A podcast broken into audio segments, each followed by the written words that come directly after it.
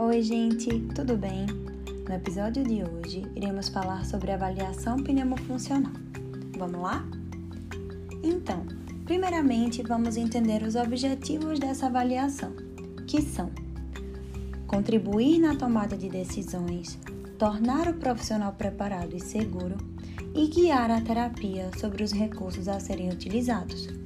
Além disso, iremos detectar complicações, caracterizar a fisiopatologia da doença, realizar o diagnóstico cinético funcional, auxiliar num bom prognóstico e avaliar a resposta ao tratamento.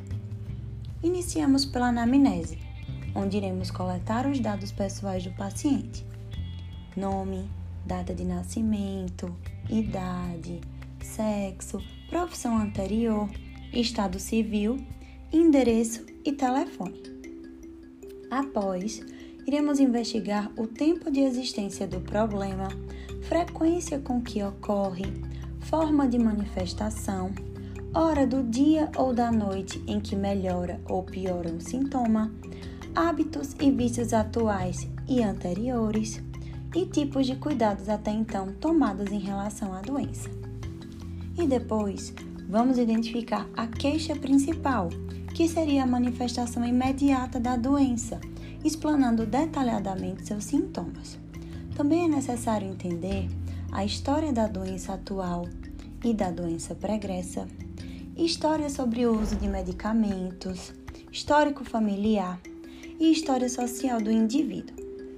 Seguimos com a avaliação neurológica do nível de consciência, onde utilizamos a escala de coma de Glasgow, a avaliação da hemodinâmica, onde analisamos frequência cardíaca e pressão arterial, e agora chegando na parte de avaliação respiratória, que nós temos nível de suporte ventilatório, se o paciente se encontra em respiração espontânea em ar ambiente, se faz uso de suporte de oxigênio, que tipo de sistema, dispositivo e oferta, se está em ventilação mecânica invasiva ou ventilação mecânica não invasiva, qual é a via aérea artificial ou interface e seus modos e parâmetros utilizados.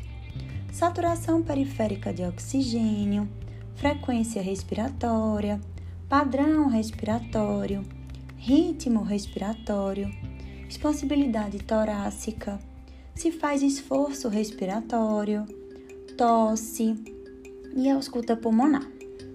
E no exame físico, temos a inspeção do uso de dispositivos, drenos, sondas ou catéteres, temperatura corporal, se há hipertermia ou hipotermia, análise da coloração da pele, perfusão, palpação do tórax, percussão do tórax, se há lesão cutânea aberta, contraturas, encurtamentos, úlceras por pressão, edema periférico e, por fim, a avaliação do grau de força muscular utilizando a escala de MRC modificada.